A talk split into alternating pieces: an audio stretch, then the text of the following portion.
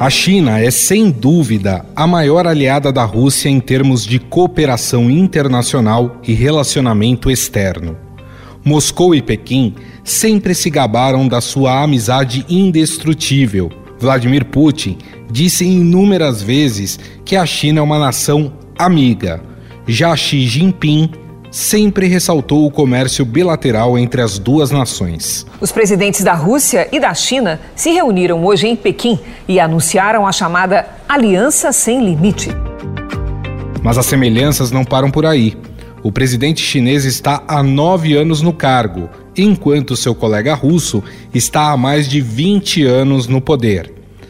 Na frente diplomática, Pequim e Moscou frequentemente se alinharam no Conselho de Segurança das Nações Unidas, combatendo os Estados Unidos e seus aliados em questões como a situação da Síria. Os dois governos se mantiveram unidos a respeito da Síria, mesmo pressionados pelos membros do Conselho de Segurança da ONU. Segundo uma fonte da diplomacia chinesa, as duas partes acreditam que deve haver uma interrupção imediata da violência e o início de um processo de diálogo, mas são contrárias a qualquer intervenção externa na Síria e a uma troca de regime pela força. Aliás, esse é um dos motivos que fez com que Xi Jinping e Vladimir Putin se unissem. Os Estados Unidos. O presidente americano Joe Biden disse em mais de uma oportunidade que Rússia e China são as maiores ameaças à ordem internacional, já que a união dos dois reforça uma aparente batalha ideológica entre democracia e autocracia. O presidente americano Joe Biden afirmou nesta quinta-feira que os Estados Unidos vão se opor ao que qualificou de autoritarismo, tanto da China quanto da Rússia. Na relação comercial, a China é o maior parceiro da Rússia. A maioria das exportações da Rússia para o país compreende recursos naturais e matérias-primas em troca de importações de produtos manufaturados. No entanto, a guerra na Ucrânia tem colocado em xeque essa amizade. Por enquanto, a China se mantém neutra em relação ao conflito. A guerra na Ucrânia é um grande desafio para a China. Agora que a aliada Rússia abandonou qualquer sinal de moderação, o país adota uma postura mais neutra. Talvez a maior preocupação no momento seja sobre o impacto dessa crise atual sobre seu próprio povo e sua visão de mundo.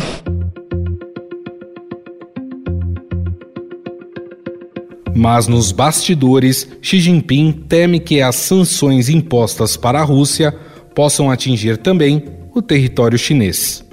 Um dos episódios que mostra esse cuidado foi quando Pequim absteve-se do voto do Conselho de Segurança das Nações Unidas condenando a invasão russa da Ucrânia. O país também preferiu se abster de uma segunda resolução votada pela Assembleia Geral da ONU. 11 dos 15 países votaram a favor. A China se absteve. A avaliação do governo brasileiro é que a resolução seria necessária para aumentar a pressão internacional sobre a Rússia. Mas também é preciso abrir pontes de negociação. Durante uma conversa com o presidente francês Emmanuel Macron e com o chanceler alemão Olaf Scholz, Xi Jinping declarou que está profundamente triste por acompanhar uma nova guerra no continente europeu. De fato, o maior receio da China ao apoiar Moscou é prejudicar seus laços econômicos com a Europa e com os Estados Unidos. Ao todo, a China exportou cerca de 420 bilhões de dólares em bens para a Europa em 2020 já para os Estados Unidos, esse valor é maior e chegou a 452 bilhões.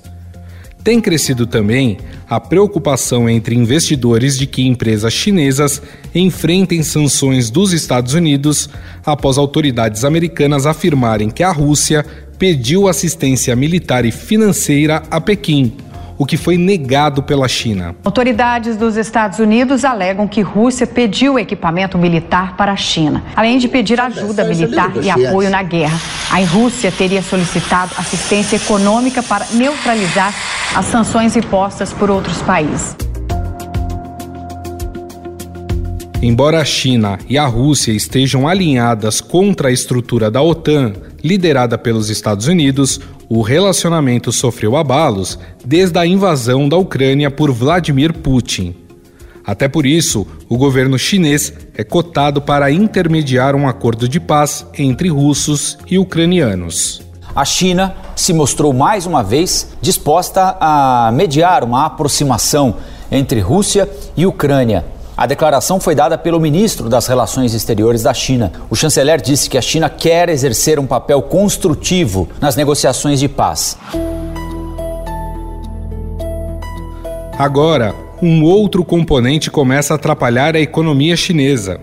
Quase 30 milhões de pessoas foram confinadas no país essa semana, depois que a China registrou o maior surto de Covid-19 em dois anos o governo obrigou as pessoas a fazerem testes em uma escalada que não era observada desde o início da pandemia. Milhões de cidadãos foram colocados em confinamento neste domingo na China, após o país registrar o maior número de casos de Covid em dois anos. No domingo, o país asiático registrou mais de 3.900 casos de Covid. As medidas provocaram o fechamento de várias fábricas na cidade, entre elas a gigante taiwanesa Foxconn, principal fornecedora da Apple. Os lockdowns também interromperam o trabalho em fábricas de eletrônicos no sul do país e em uma ampla gama de empresas industriais no centro da China, o que já faz faltar insumos e componentes em várias áreas. Os altos custos do transporte internacional, um grave problema que em 2021 contribuiu para a inflação nos Estados Unidos, começaram a subir outra vez. Sobre os impactos da guerra e da Covid na China e como isso pode impactar na economia mundial, vamos conversar com Lívio Ribeiro, pesquisador do IBRE FGV e sócio da consultoria BRCG. Tudo bem, Lívio? Tudo bem, Gustavo? O quanto que a guerra tem sido prejudicial para a economia chinesa? Digo isso porque, ao mesmo tempo em que a China não quer se indispor com seu principal aliado, que é a Rússia, também existe o receio de que as sanções hoje impostas ao país possa ser prolongada também para a China. É, qual é o tamanho dessa casca de banana que a China está hoje em dia?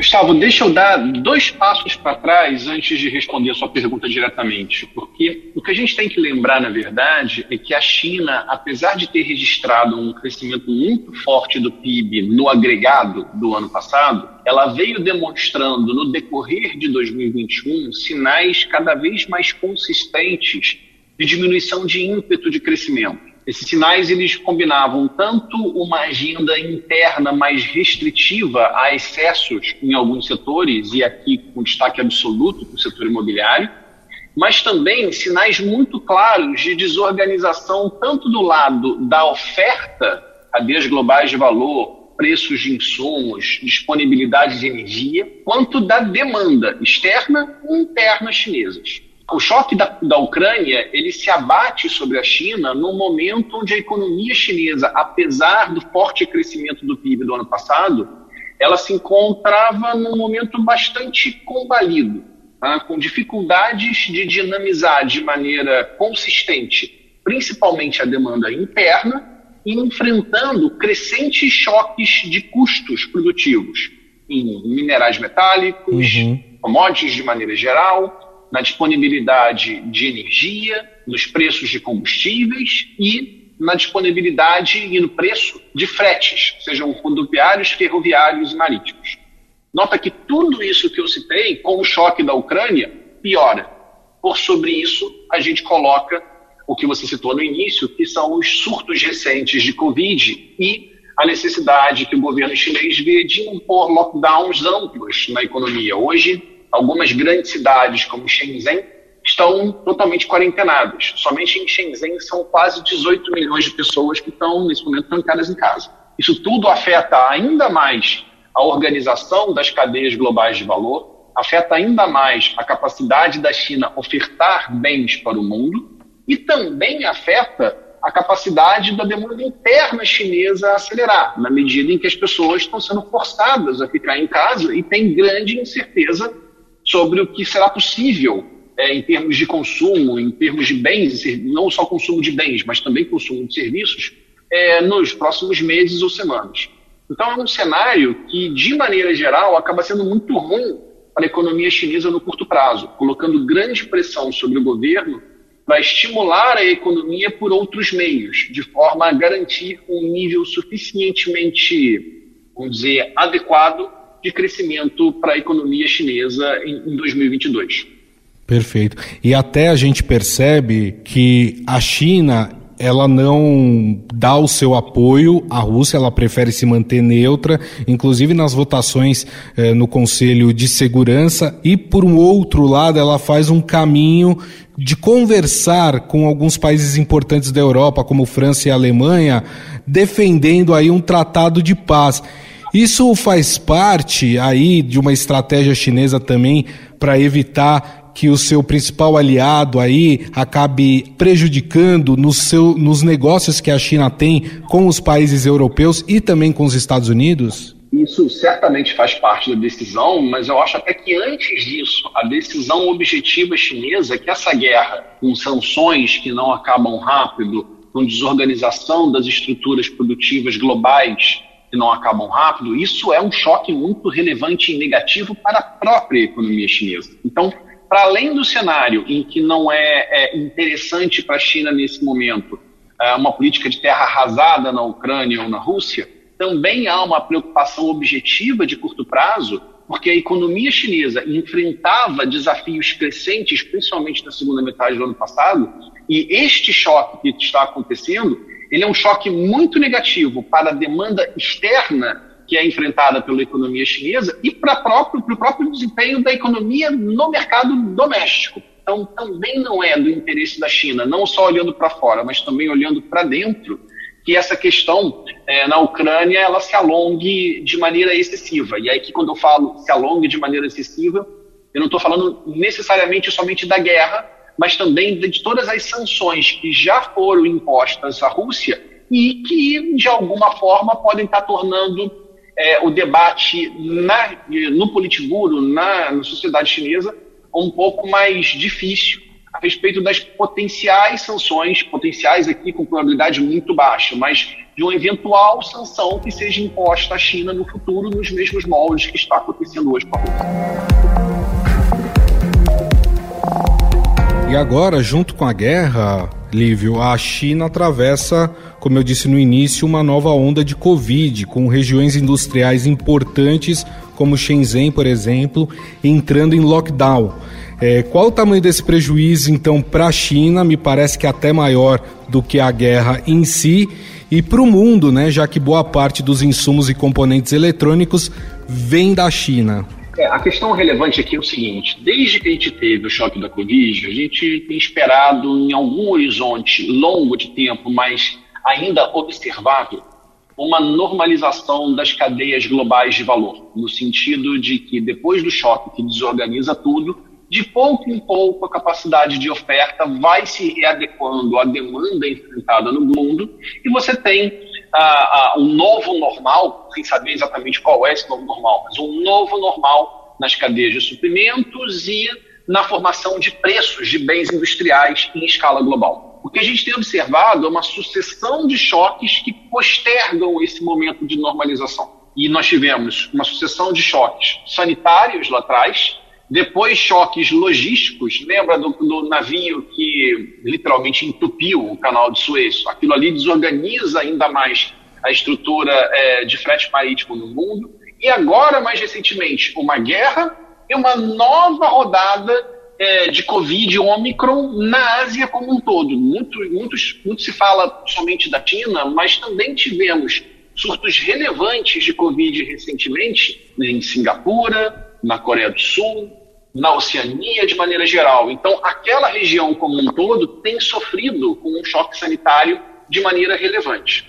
Essa discussão do que, que o governo chinês tem feito em termos de restrição é, sanitária, ela é importante, porque originalmente, pelo menos a minha opinião era essa, a minha impressão era essa, de que terminadas as Olimpíadas de Inverno de Beijing, nós teríamos um cenário em que as restrições draconianas sanitárias elas seriam diminuídas.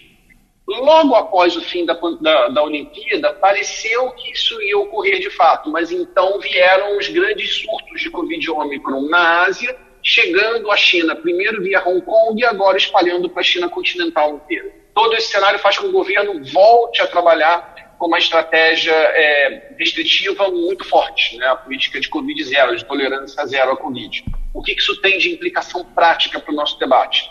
Essa tão falada normalização das cadeias globais de suprimento, que era cada vez mais postergada, tem uma nova rodada de atraso. O quanto? A gente não sabe exatamente. Mas o fato é que hoje isso desorganiza ainda mais a logística global e tende a pressionar ainda mais, e já sobre uma base muito elevada, os preços de bens industriais que são oferecidos no mundo inteiro. E então aí vai a pergunta que talvez quem está nos ouvindo esteja fazendo nesse momento: como essas questões vão impactar no Brasil, já que a gente vive um momento de inflação elevada e de alta nos preços? Esses pontos todos que a gente está citando aqui, seja a Ucrânia, seja a nova restrição sanitária chinesa, elas vão postergando ou diminuindo a capacidade de redução da inflação brasileira. Isso não é dizer que a inflação brasileira continuará subindo dos níveis elevados que têm sido observados. A inflação em 12 meses, com os dados de fevereiro, está rodando a 10,5%. Não é dizer que ela vai acelerar para 14, 15 ou qualquer coisa do gênero, mas sim dizer que o processo de recuo da inflação, que já seria lento, relativamente lento, partindo de uma base muito elevada, pode partir de uma base ainda mais elevada, marginalmente mais elevada, e ser ainda mais lento no decorrer do tempo. Então, o que isso sugere, de fato, para a gente, é que tanto na parte de bens, como na parte de commodities de maneira geral, e aqui também é, fazendo a discussão de preços administrados, especificamente a parte ligada a combustíveis, você tenha um cenário onde a descompressão de preços domésticos ela será muito, muito mais gradual do que anteriormente se supunha colocando o Banco Central, evidentemente, num cenário bastante desagradável, para não usar o celular.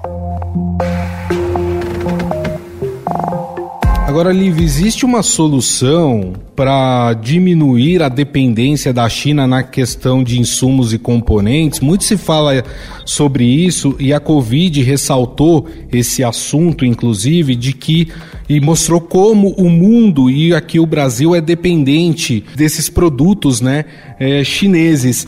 Existe uma solução para que a gente seja menos dependente? É, vamos lá, Gustavo. Assim, essa é uma questão importante, porque é, organizou-se a produção industrial do mundo na Ásia e especificamente na China, em determinados setores, não só porque é, era conveniente, mas em última instância porque era mais barato.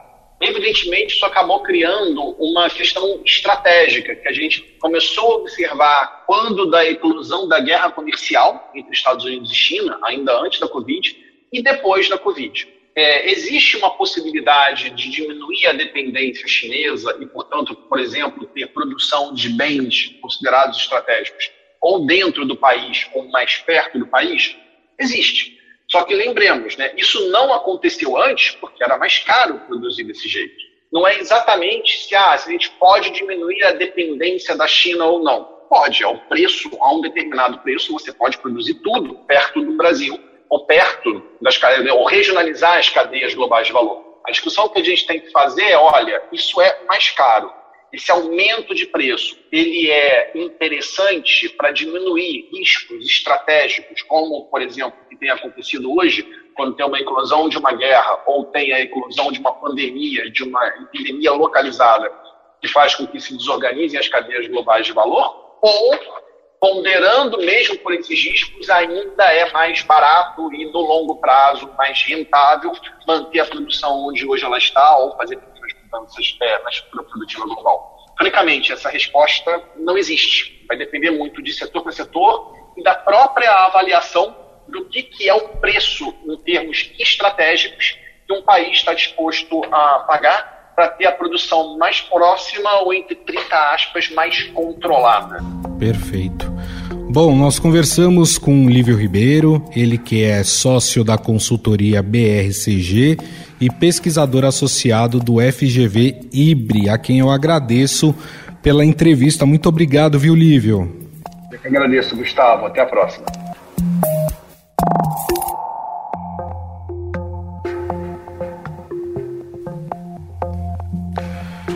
Como dissemos, a China está vivenciando uma semana tão caótica que a situação já é vista pelas autoridades sanitárias como um retrocesso de dois anos, o que influenciou na aplicação de medidas drásticas para tentar conter a propagação do vírus.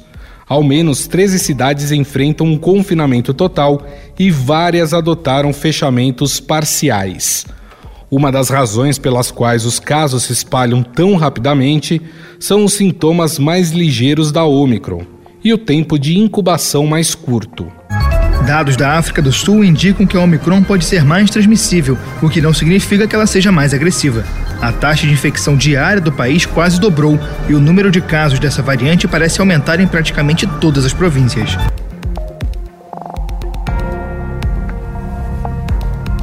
Hong Kong, por exemplo, sempre se destacou como modelo no controle da pandemia. No entanto, desde fevereiro, as infecções e mortes aumentaram drasticamente. Em março, a cidade ultrapassou a marca de 50 mil casos em um dia, se tornando também o local com a taxa de mortalidade mais alta do mundo. Na Europa, começa a se observar o mesmo aumento de casos da doença, o que desperta a preocupação sobre uma nova onda da Covid. A pandemia está perto do fim. A Europa aponta que não. O continente vive uma nova explosão de casos e mortes pela Covid-19. Somente na Alemanha, o número de casos diários passou de 67 mil no dia 6 de março para 237 mil na última sexta-feira. Tanto na Ásia como na Europa, o aumento dos casos é fruto da variante BA.2 da Omicron, que parece ser mais transmissível do que as variantes anteriores, mas nenhum dado até o momento sugere que seja a mais grave.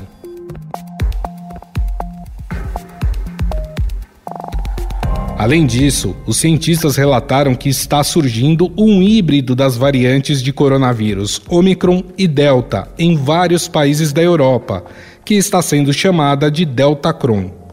Apesar de uma combinação entre as variantes parecer perigoso, ela ainda não demonstrou capacidade de crescer exponencialmente. Nos últimos dias, casos de uma variante híbrida do coronavírus composta por Omicron e Delta foram registrados em vários países da Europa.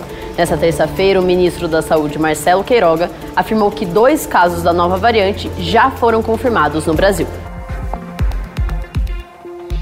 Sobre a nova onda na China e o surgimento da Delta Cron, vamos conversar com Renato Kifuri, infectologista e membro do Departamento de Imunizações da Sociedade Brasileira de Pediatria. Tudo bem, doutor?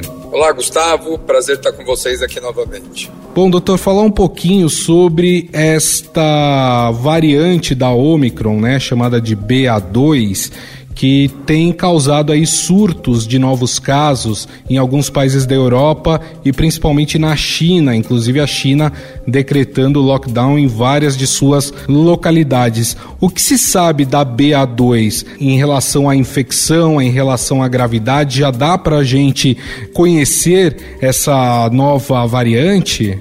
A variante BA2, BA.2, já vem sendo acompanhada há semanas, há alguns meses quando ela foi é, é, já é, percebida como uma subvariante da Omicron.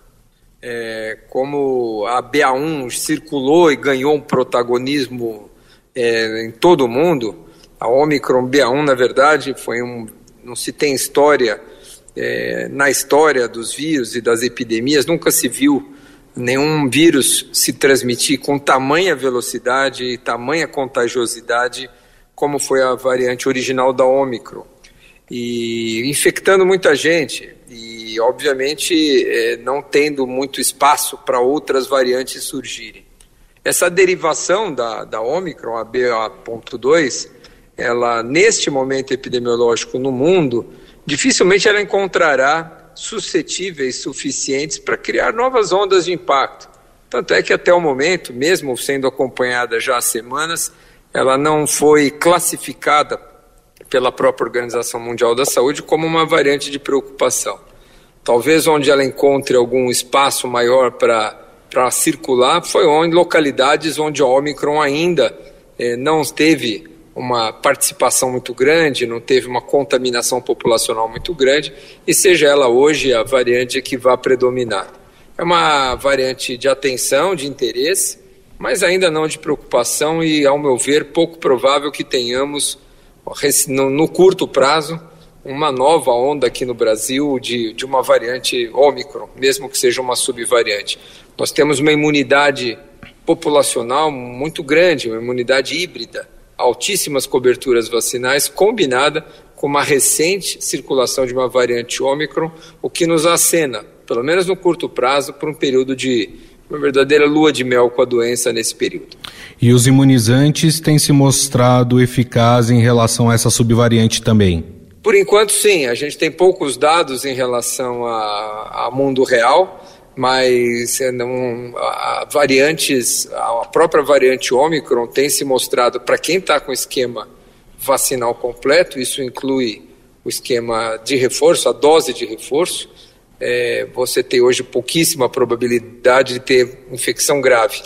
Lembrar que a Omicron é uma variante que não, não poupa indivíduos vacinados, ela infecta todos.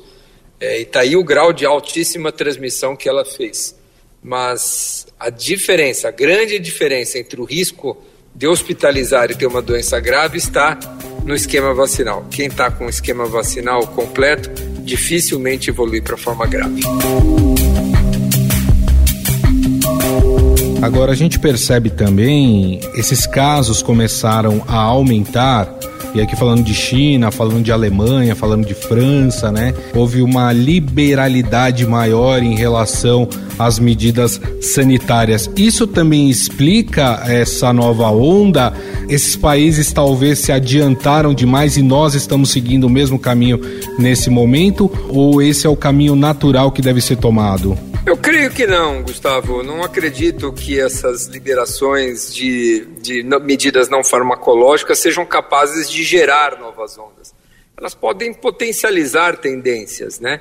Então, se nós estamos numa queda é, de transmissão e fazemos uma liberação é, exagerada ou precipitada dessas medidas, nós não vamos ter uma subida de casos, nós vamos ter uma queda mais lenta. E mesmo o inverso, se nós acelerarmos ou restringirmos mais essas medidas de distanciamento, nós não vamos fazer a doença desaparecer, nós vamos fazer com que a velocidade de queda seja menor. A complexidade do surgimento de uma nova variante, de uma nova onda, ela não é determinada somente pela, pelas medidas farmacológicas ou não. Eu acho que ela tem um papel, elas são fundamentais em momentos de alta transmissão mas elas não são capazes de interromper ou deixar de uma onda existir ou fazer com que uma onda não exista ou abortar eventualmente uma onda. Elas são, eh, vamos dizer, potencializadoras ou inibidoras de uma onda que já vem acontecendo.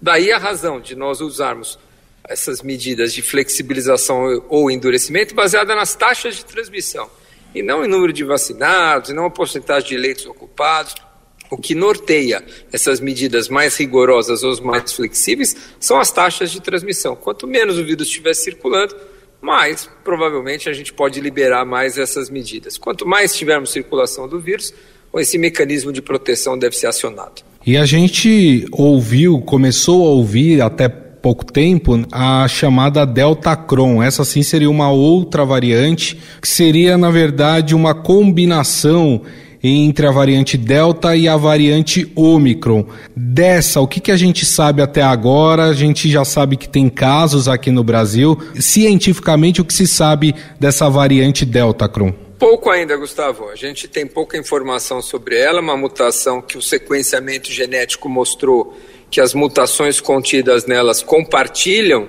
é, mutações presentes na variante Delta e na variante Omicron o que também era esperado, né, com a circulação recente dessas duas variantes, essa recombinação, que é o nome técnico que a gente usa para um vírus recombinante, onde ele faz é, uma junção dessas mutações, era esperado também de acontecer, não, não é nada improvável.